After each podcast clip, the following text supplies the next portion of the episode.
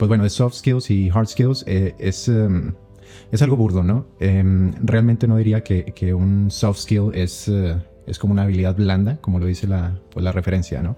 Sino más bien lo contrario. Pero eh, si lo hacemos como de manera puntual, el soft skill es la habilidad más bien emocional, quisiera decir de la inteligencia emocional, lo que aprendemos precisamente de las experiencias personales y los hard skills serían las habilidades ah, o a lo que le llamamos el ser inteligente, ¿no? Aquellas que sí podemos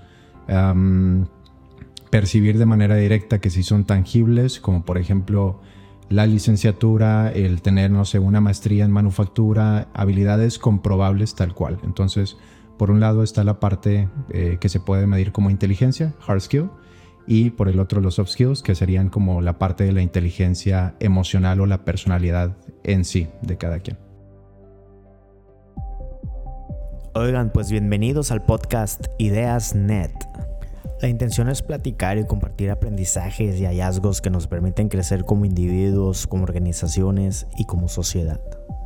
Y para inaugurar el podcast, en este primer episodio tenemos como invitado a nuestro amigo Raúl de la Cruz, experto en temas de reclutamiento y de crecimiento personal y organizacional, para abordar un tema muy padre y relevante como es el de las habilidades blandas o soft skills. Así que pues para entrar de lleno, Raúl, cuéntanos cuál es el estado en las organizaciones e instituciones sobre la awareness o la conciencia de estas habilidades varias ocasiones, digo, lo hemos platicado, ¿no? Que actualmente estamos, eh, convergen más bien como muchas generaciones a la vez. Entonces estamos en un punto donde esas casi cuatro o cinco generaciones al mismo tiempo estamos pues eh, laborando dentro de las mismas empresas. ¿Qué pasa con eso? No? Eh, hay eh, generaciones pues todavía más arriba de la de nosotros, las cuales son empresas más estructuradas eh, o que tienen directivos o personal muchísimo más estructurado de alguna forma o más cerrado a lo mejor, que no permite ese acercamiento a pues a ese despertar de alguna manera, ¿no? Y por el otro lado están pues las empresas que están surgiendo, los startups, las pymes, que quieren conformar un equipo de trabajo pues nuevo, con una unión diferente y ahí es donde sí se está poniendo como ese enfoque, ¿no? Eh, con esta nueva generación de, empresas, de nuevos proyectos de emprendimiento, ahí es donde estamos viendo ese despertar, ¿no? Donde queremos tener esa cohesión como equipo de trabajo, más allá de una remuneración económica, que es lo que acostumbrábamos a ver en empresas más estructuradas, como una fijación más hacia la parte del dinero que a la parte del desarrollo del equipo.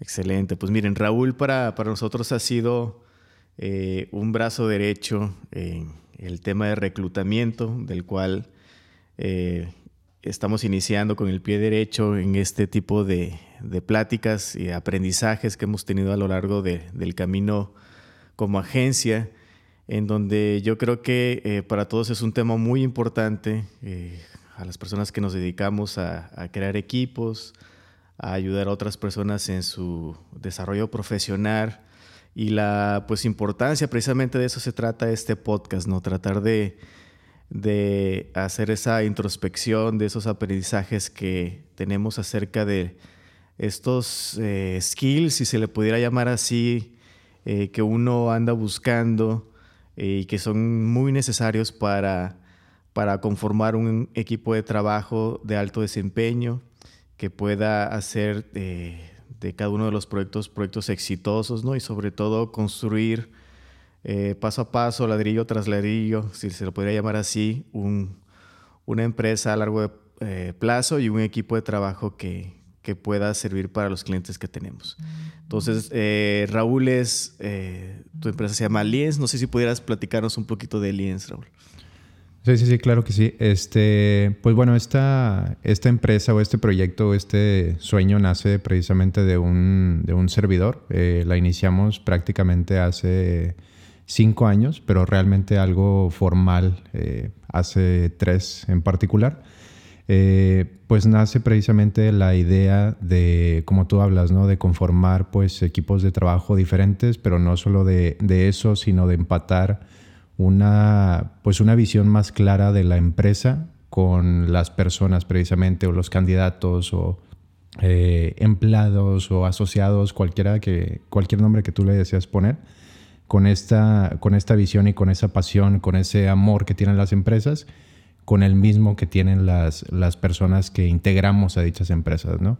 Entonces, eh, nace por una parte de eso, nace por otra parte también de, de experiencias propias, ¿no? En las cuales eh, me vi involucrado de alguna manera con un cierto rechazo, con una cierta falta también de, pues de acercamiento a la misma empresa, falta de personalidad, falta de cultura organizacional, falta de transparencia, que en mi caso pues esperaba que ya no sucediera con, con los demás, ¿no? Entonces pues decidimos poner por ahí un granito de arena y actualmente pues estamos enfocados a esa parte, sobre todo a la parte de reclutamiento. Oh, buenísimo, Raúl. Oye, ¿tendrás alguna anécdota, alguna historia que, que nos pueda ayudar a, a, entender un poquito más esto que nos estás platicando? Pues sí, varias, varias, muchas eh, anécdotas o historias, ¿no? Una en particular que ya hemos podido transmitir precisamente en, en nuestra página es una propia en la cual pues un servidor se vio involucrado en el proceso principalmente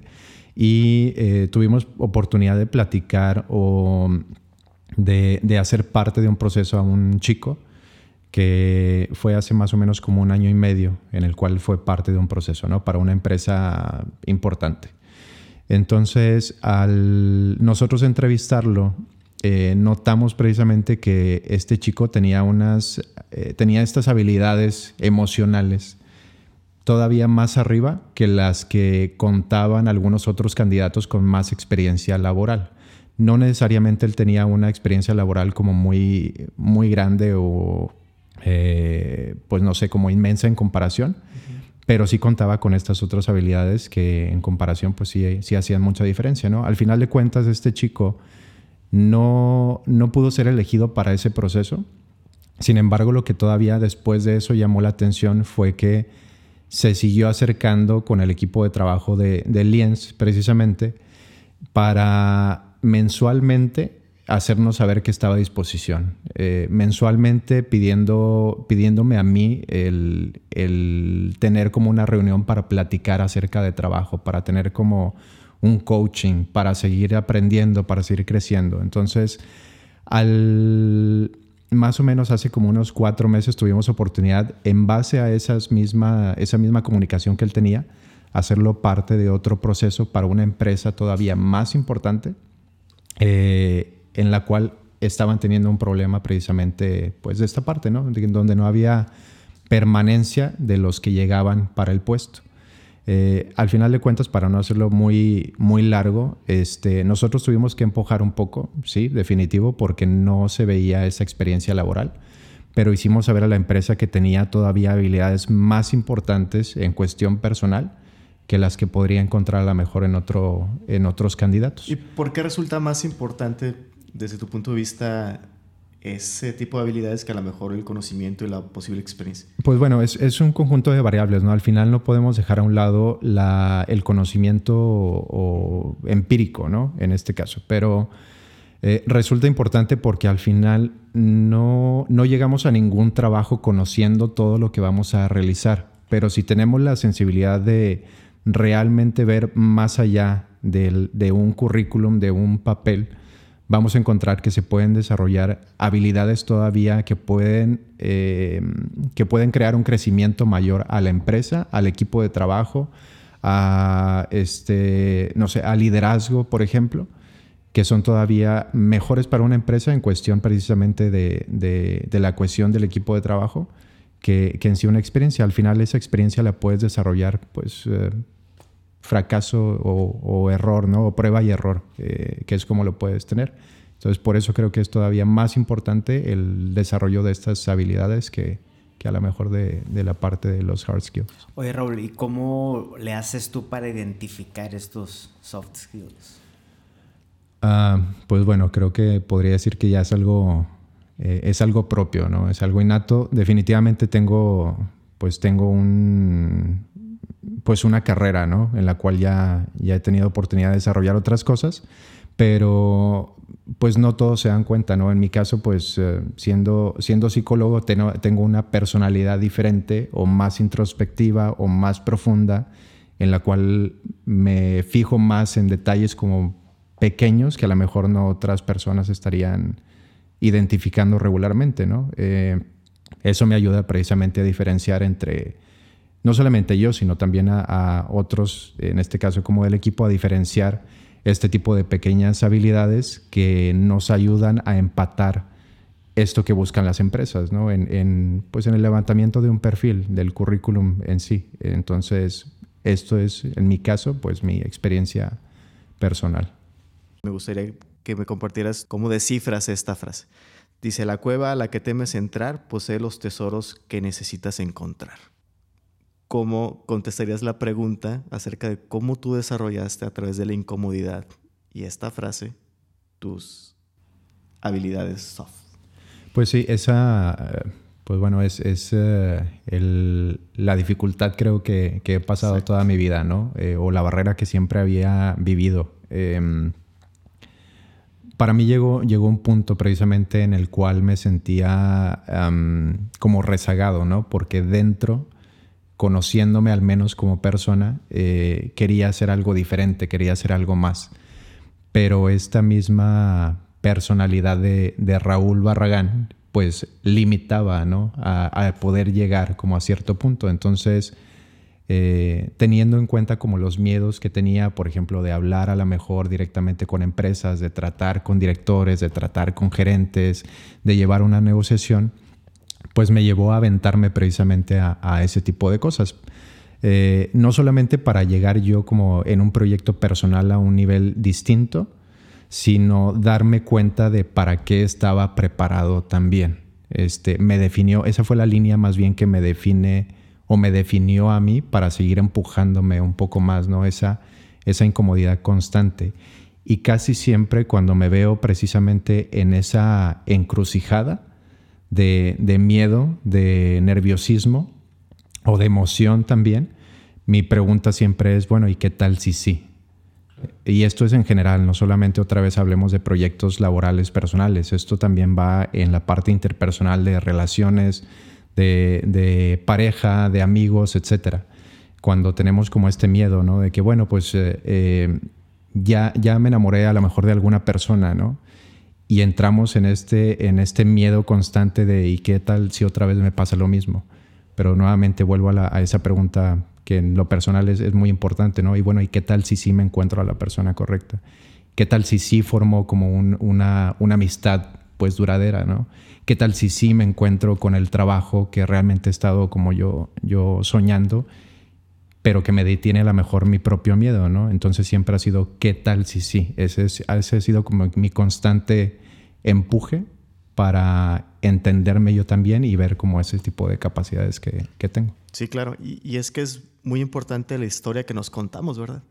Porque en esa historia que muchas veces va relacionado a lo que consideramos como nuestra identidad, que tiene que ver más que con el presente y el futuro, con el pasado que traemos, esa historia, si nosotros nos empezamos a contar, ya lo dijera el chicharito, si nos empezamos a imaginar diferentes cosas o imaginar una, una diferente versión de nosotros, eh, puede ser un cambio instantáneo o una diferencia entre lo que hemos sido y lo que podemos ser, ¿verdad?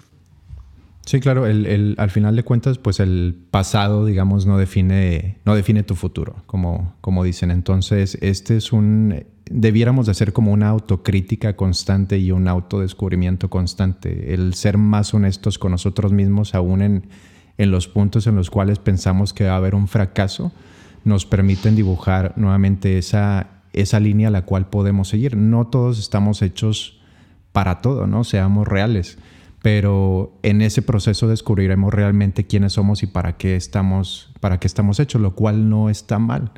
Eh, pero debiéramos ser más honestos, creo, más claros con nosotros mismos para poder entender hasta qué punto podemos, eh, podemos llegar, hasta dónde podemos realmente empujar y dónde es necesario a lo mejor parar y, pensar un poco las cosas, ¿no? Entonces creo que esa parte también es importante. Ahorita acabas de mencionar, yo creo que un tema muy importante acerca de esa introspección, ¿no? De intentar conocerse a sí mismo, ¿no? Hace poco alguien me preguntaba acerca de lo que como empresa más valoramos de una persona en, esta parte del desarrollo de estas habilidades que no son tan blandas, pero que sí son necesarias para, que son muy necesarias e indispensables para el desempeño de una persona. Eh, yo creo que pondría en uno de los primeros lugares o tres lugares ese self-awareness, esa sensibilidad de conocerse a sí mismo, ¿no? De decir, oye, si mi superior o la persona que me está liderando me hace un comentario, yo ser suficientemente crítico contra mí mismo para indagar más, ¿no? Acerca de cómo puedo yo ir creciendo e ir cumpliendo las expectativas que tiene el resto del equipo acerca de mí. ¿Tú eh, cómo consideras el, conocerse a sí mismo o ser muy sensible acerca de lo que uno es como un elemento principal para el desarrollo de las habilidades? Pues no lo pondría como en un nivel de, importancia, porque eh, al final de cuentas no todos tenemos esa introspección. Pero, pero sí, digo, si lo pudiera decir como definir como importante, sí, sí lo es, ¿no? Desde un principio el, el poder saber cómo hasta, hasta qué punto puedes llegar, qué tan consciente estás de ti mismo en cuanto a tus habilidades, en cuanto a lo que espera en sí la, la empresa, a la mejor a la cual vas a entrar. Eh, define también hasta qué punto puedes tú ah, eh, llevar a cabo tu trabajo, ¿no? Qué tanto carga puedes quitar a lo mejor directamente de, a tus jefes o el departamento en el cual te encuentres, eh, pues eso te ayuda a definir algunas cosas. Pero te digo, en importancia a lo mejor no lo pondría como el número uno, eh, o el dos o el tres, ni mucho menos, porque habrá quienes también no tienen esa personalidad y a lo mejor necesitan un, un empujón, ¿no? Para darse cuenta eh, el tipo de habilidad o, o a lo mejor el límite al cual pueden, pueden llegar. Eh, claro.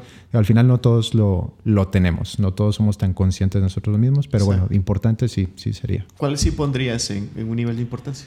Pues eh, nuevamente tratando de no enumerarlos, ¿no? Pero yo lo pondría, por ejemplo, la comunicación eh, como base la comunicación, la ahora tan nombrada resiliencia, ¿no? Eh, tan importante en este caso, eh, el hecho de compartir como las experiencias, los supuestos fracasos, de transformar esos supuestos fracasos en experiencias que puedan formar parte no solo de tu vida, sino de la vida de los demás para que puedan estar ellos también como eh, pues conscientes de alguna manera o más preparados también para para cosas venideras, eso lo vería como algo importante.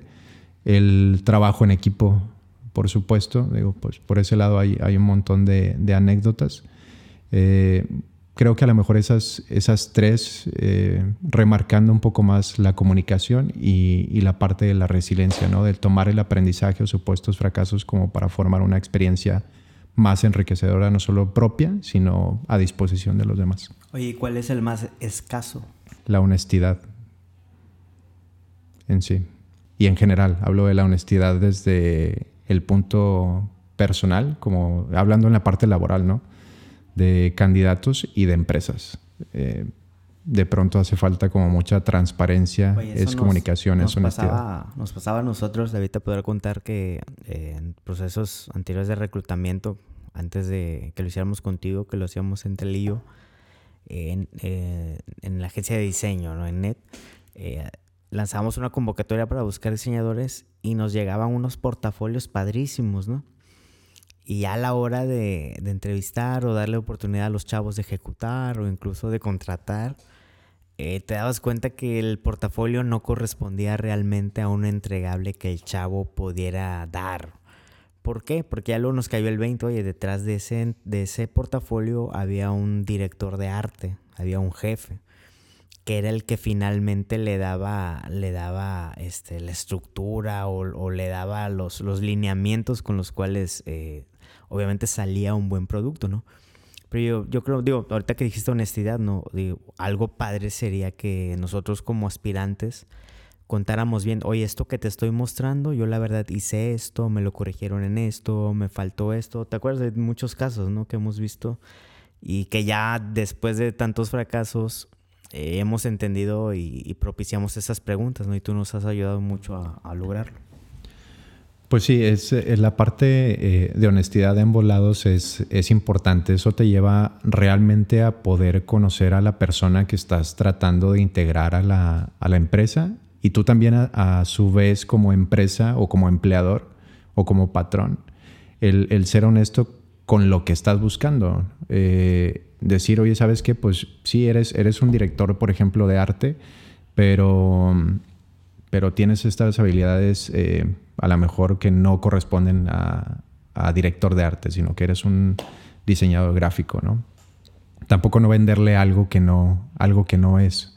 Eh, y de la misma forma, como candidatos, nuevamente, específicamente la cuestión laboral, no venderse como el mejor candidato, decir, oye, estas son mis habilidades actuales, ¿no? Pero claro, me encantaría desarrollar un poco más, así como, como platicabas, ¿no? Eh, este entregable no, corresponde con tus habilidades eh, pues actuales. Entonces, si logramos llegar a ese punto, digo, ya estamos avanzando muchísimo, pero antes que nada, pues el, digo, la honestidad va de la mano de la comunicación, ¿no? Por eso la pongo la comunicación como punto clave. Y, y la verdad es que es muy escasa. Actualmente esta generación pues escasea de, de esa honestidad en, en, general y nuevamente las empresas por vender sus puestos eh, como algo a lo mejor que no son, también están careciendo de, ese, de esa comunicación. Tú, en ese contexto, ¿qué nos aconsejarías a nosotros como empresas cuando estamos evaluando a una persona nueva? A lo mejor imagínate, tenemos esos dos eh, currículums o esas dos personas, ¿no? Donde está la persona, si lo pudiéramos poner, aptas para el rol, a lo mejor una sabe menos, pero tiene una excelente actitud. A lo mejor la otra sabe más o tiene más experiencia, pero no tiene tan buena actitud. Pues sí, por ahí, eh, digo, es un punto importante, ¿no? Hay una, no, sé, a lo mejor más adelante le vamos a, tocar el punto, eh, pero hay una anécdota muy buena, no sé si, si la cuente, digo, desde ya, este, de las, de las que más me gustan, ¿no? Ya, ya se las he platicado anteriormente. Eh, hace, hace tiempo, de hecho, hace alrededor más o menos de unos cinco años, no doy nombres de, marcas ni mucho menos, pero tuvimos oportunidad de, ayudar o de apoyar a una empresa pues, que es de nivel mundial. Entonces estábamos precisamente contratando una persona para dicha empresa. Al final del proceso pues teníamos dos personas, ¿no? Este, como tú llamaste, este rockstar, eh, con un traje impresionante Armani, con una experiencia increíble, eh, el cual estábamos tomando en cuenta. ¿no? Sabíamos que lo que estábamos buscando lo tomamos en cuenta por la parte laboral, por su experiencia. ¿no? Por el otro lado teníamos a una persona, pues al parecer, si lo ponemos en ese punto un poco más humilde, eh, si lo quieren como visualizar un poco más, barbón, poco pelo, este, barbón con un, con un traje sencillo, con jeans solamente, este, y una camiseta debajo del saco, perdón, no traje, debajo del saco. Eh, en el momento que íbamos a entrevistar a estas dos personas, las ponemos enfrente de un panel eh, donde estaba, pues, donde estaba su servidor eh, estaba otra, otra persona del equipo y estaban cuatro directivos, eh, y no hablamos eh, de México, ¿no? sino directivos a nivel CEO mundial. Y les pedimos realizar un, un dibujo. Nuevamente, esta, esta anécdota es de las, de las mejores ¿no? que yo recuerdo. Y al final les pedimos que dibujaran una, una selva. Y dentro de la selva que, se que dibujaran los animalitos que, ellos quisieran ¿no? en la selva y se identificaran también con uno de los animales en la selva. Entonces, em, el primero, el del traje Armani impresionante, pues empezó a dibujar la selva, empezó a dibujar todos los animales que él quería y al final se identificó como uno de los animales. Así igual la otra persona lo hizo igual. Cada uno separado, ¿no? No fueron al mismo tiempo. Y el primero dentro de todos los animales él se identificaba como el, como el león, ¿no? Inclusive dibujó a otro león enfrente de, él mismo, ¿no? Le puso los ojos, inclusive le puso unos ojos rojos, si mal no recuerdo, eh, y dio su explicación. Y dijo, bueno, pues yo, yo soy este león y yo me veo con este liderazgo, me veo tomando este tipo de decisiones dentro de la empresa. Estos, pues, es el equipo de trabajo a los cuales yo lidereo y pues me encantaría formar parte de la empresa. Digo, él ya dio su, speech, ¿no? Pero la parte importante fue donde se identificó él dentro de la empresa. llegó la oportunidad de, la otra persona y al momento que él eh, empieza a darnos la explicación al final de, de su dibujo, él nos dice, pues pues miren, aquí están todos los, todos los animales. Todos los animales son changuitos.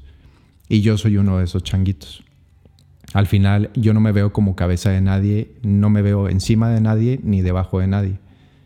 Y lo que yo creo es que una empresa debe de trabajar en equipo. Él no estaba vendiendo su idea, él realmente lo, lo creía como, como persona del trabajo en equipo que se tenía que hacer.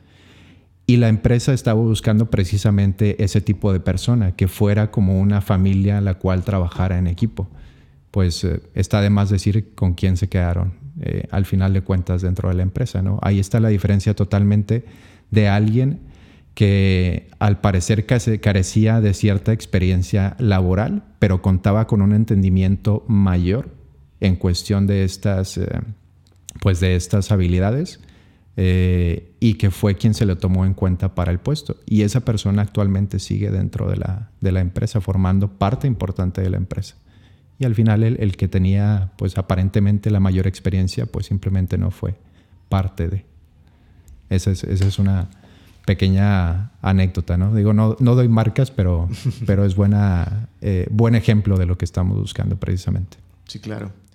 Para ir cerrando, eh, un poco el podcast, me gustaría que los tres compartiéramos, eh, si tuviéramos enfrente o tratando de, visualizar a alguna persona que está eh, por encontrar un trabajo y a lo mejor se sienta que no ha desarrollado del todo esos skills. Si quisieras aconsejarle algo, Samuel, eh, y también puede ser también un consejo de este lado de, como reclutadores o como personas que estamos buscando personas, ¿qué le aconsejarías? Sí, yo creo que, eh, digo, siempre cuento esta anécdota, ¿no? Pero eh, Michael Jordan, cuando él llega a los Toros de Chicago, eh, tenía ya algunos meses, un par de temporadas, anotando muchos puntos, pero los Toros de Chicago no lograban ser campeones. Entonces él llega y se acerca con el asistente del coach y le dice, oye, pues, ¿qué, está pasando? Dice, estoy metiendo 30 puntos por partido y no estamos ganando, ¿no? O sea, como que en un tono como que hasta de reclamándole de que pues que los demás se pongan las pilas, ¿no? Entonces el, coach le dice, eh, bueno, pero ¿estás dispuesto a hacer lo que sea? Le dice Michael Jordan, sí, lo que sea. Dice, bueno, te voy a pedir que dejes de anotar tantos puntos. Entonces Michael Jordan en una cara de sorpresa le dice, ¿cómo? Pues me estás pidiendo algo contrario a lo que estoy buscando. Le dice, sí, te dijiste que iba a hacer lo que sea, ¿no? Bueno, mete menos puntos por partido. Michael Jordan dejó de tirar tanto, le empezó a dar balones a sus compañeros. Estos más confiados empezaron a tirar. los toros de Chicago empezaron a anotar más puntos. A la postre se convertirían en el, en el equipo de época, ganando todo lo que pudieron y Michael Jordan pasaría de anotar 30 puntos a anotar 40 puntos por partido y convertirse tal vez en el deportista más grande que ha visto nuestro mundo, ¿no? Eh, cuento esto para responder el tema del trabajo en equipo, ¿no?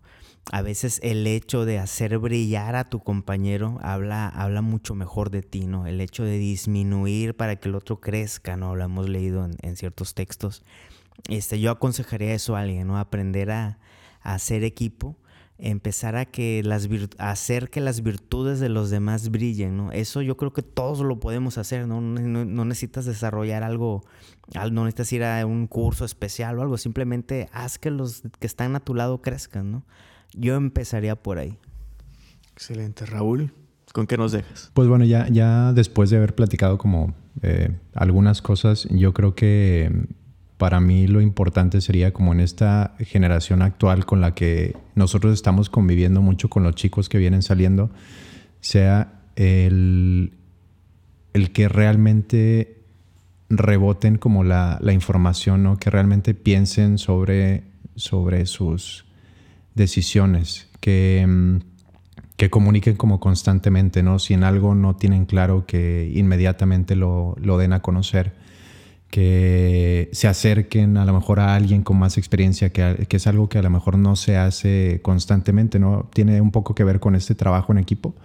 Em, creo que es importante el hecho de que se puedan acercar con alguien a lo mejor que sí sepa, ¿no? O si están a punto de, tomar un trabajo que, que nuevamente pues reboten la información, que pregunten como todas las cosas, que tomen como buenas decisiones, porque en base a eso a lo mejor se puede o fomentar algo, algo mejor, una mejor carrera, o a lo mejor a veces por no tomar como la decisión correcta, se trunca como esa, esa carrera, ¿no? O ese crecimiento. Entonces, nuevamente, de la mano de lo mismo que creo muy importante es eh, que comuniquen, que pregunten, que comuniquen, que comuniquen constantemente para que nos ayuden también para ayudarlos, eh, nos ayuden, perdón, para pues para tomar mejores decisiones, para ofrecerles pues precisamente mejores, mejores cosas. Oye Raúl, y en algo que comentábamos hace rato del, conocimiento de uno mismo, ¿qué herramientas hay para, para conocerse? Digo, eh, yo me acuerdo, ¿no? En, su momento me gustaban mucho el test de los temperamentos o el test de las inteligencias múltiples, obviamente el de coeficiente intelectual, digo, para irme evaluando y más o menos saber por dónde darle tú como profesional en esta rama, eh, ¿de qué herramientas podríamos disponer para, para conocer con qué cuento y en qué de plano soy muy débil? Bueno, herramientas a, nivel laboral o a nivel em, de, psicología, ¿no? Para un mejor entendimiento, sí, sí las hay, ¿no? Las hay de todo tipo. Generalmente, pues las psicometrías nos ayudan a una mejor evaluación precisamente ¿Qué es una de Psicometría? Es, eh, bueno, en base a, es eh, precisamente el, el, assessment o el examen que nos, que nos ayuda a medir precisamente estas habilidades o estos soft skills emocionales con los cuales contamos, ¿no? Se ponen en, en contexto precisamente en base a nos miden en base a resultados, pero esto es solamente una pequeña parte que nos ayuda a entendernos. ¿no? ¿Pero es un examen escrito, es un examen oral? Eh, puede ser de las dos formas. Puede ser escrito, puede ser un examen oral también. Realmente no hay una específica. Generalmente son, son escritos o en línea, pero este, yo creo que la mejor herramienta para realmente descubrirnos, no solamente con la que yo me he topado, es la, de, la, de prueba y error, la de atrevernos a, fracasar como constantemente, nuevamente como poniendo fracaso entre comillas, ¿no? a la de hacernos experiencias que, que aparentemente nos den miedo, a la de lanzarnos precisamente a cosas nuevas. Eso nos lleva a descubrir precisamente nuestras, nuestras habilidades, aquello en lo que podemos destacar, en lo que somos buenos, aquellos en lo que aparentemente no somos tan buenos. Eh, creo que es la mejor, el mejor aprendizaje, ¿no? El ponernos en el campo de batalla para realmente empezar a conocer, eh, pues, quiénes somos como personas. Eso es lo que nos, nos marca y nos forja constantemente. Em, si lo puedo poner como en un ejemplo, es como cuando te das cuenta a los 30, 40 o 50 años que al final cuentas con una mano los amigos con los que tienes, ¿no? Eso, eso te lleva como a descubrir esas cosas, cuando a lo mejor cuando tenías 15 dices, oye, pues tengo 300 amigos, y realmente no es así. Este, te lleva a un aprendizaje, ¿no? Te dice, bueno, cuento con estos porque estos son de esta forma, porque estos me aceptan de esta manera, porque soy parte de este equipo, porque formo parte de este rol o llevo este rol en este equipo, en esta relación o en este grupo, ¿no? Entonces, nuevamente, yo creo que es la, mejor herramienta, la de, la de la prueba y el error como constante, la de hacernos o vernos más vulnerables y quitar o dejar el miedo un poco a un lado. Oye, ¿y estos eh, skills, eh, a diferencia de otras cosas, se pueden desarrollar? Pues sí, Digo, definitivamente sí se pueden desarrollar, ¿no? ¿Qué, qué aconsejarías? ¿Fortalece los que ya tienes desarrollados o ve y trabaja en los que no, realmente estás muy bajo?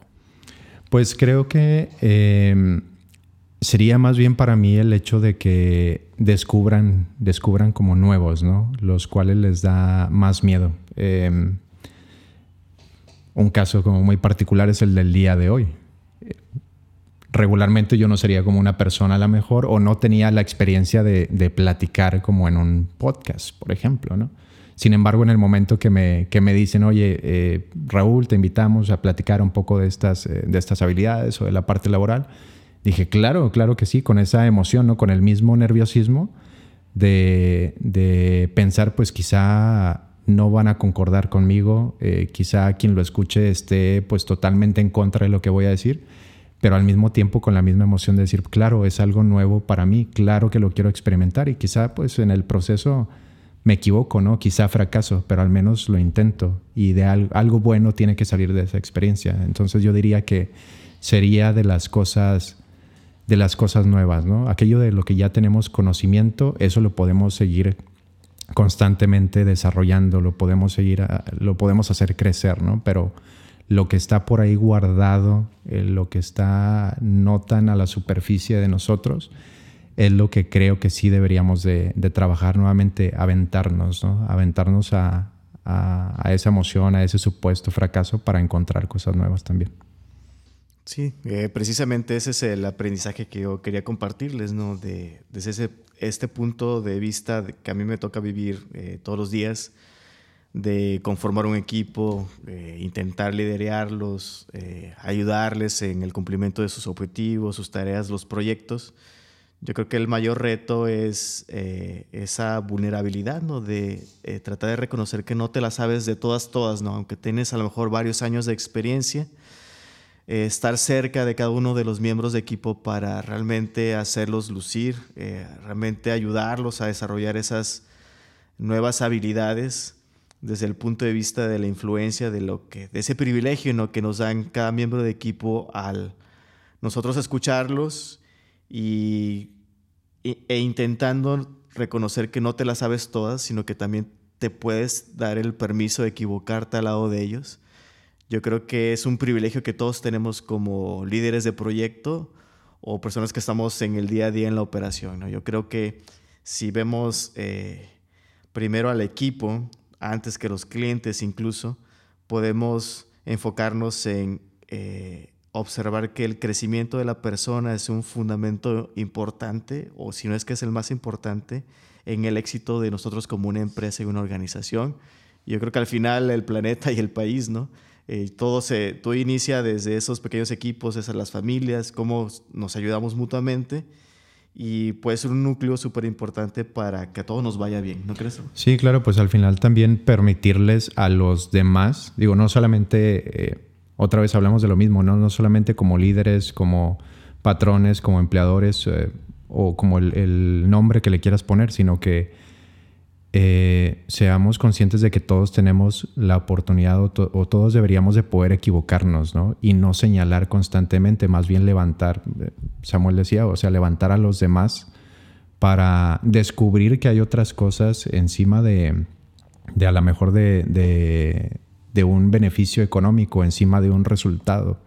Te puede dar más todavía el hecho de permitirle a alguien equivocarse, enseñarle, eh, y al final a lo mejor tu, peor fracaso puede ser tu mayor logro, ¿no? Entonces, eh, esa parte creo que también es, es importante, la de no señalar, la de permitir a la gente equivocarse en los trabajos, en las empresas, no estar con el látigo constantemente detrás sobre un número y un resultado, sino que pues si hay en algún momento hay algún, algún error, pues ayudar como a crecer en ese, en ese error, ¿no? Eh, podemos descubrir como cosas mejores eh, si lo hacemos de esa manera que señalando o despidiendo a quien se equivoca, ¿no? Creo que sí, sí es, es importante eso también. No, de acuerdo. Raúl, ¿algo más que quisieras compartir? Ya nada más como, como último punto, ¿no? Y ya cerrando también un poco, eh, creo que la parte que quería también compartir es eh, pues directamente a todos en general, pero directamente a las, a las empresas ¿no? con las cuales nosotros nos topamos constantemente,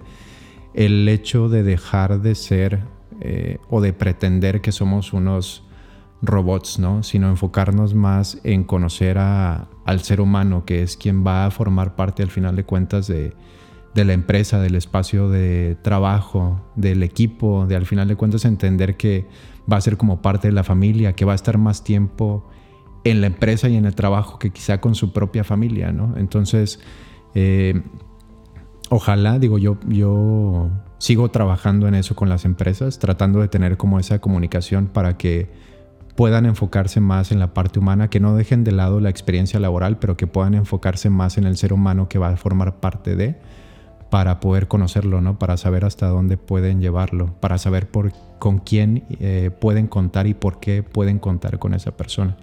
Entonces, eh, creo que quisiera cerrar con eso, ¿no? Con el hecho de, de, dejar de ser unos, unos robotitos en busca solamente otra vez de, del beneficio a veces propio o económico y enfocarnos más en el, en el ser humano, que es al final de cuentas quien, quien hace grande una empresa. Claro que sí. Raúl, ¿tu página? Eh, la página es eh, www.liens.mx.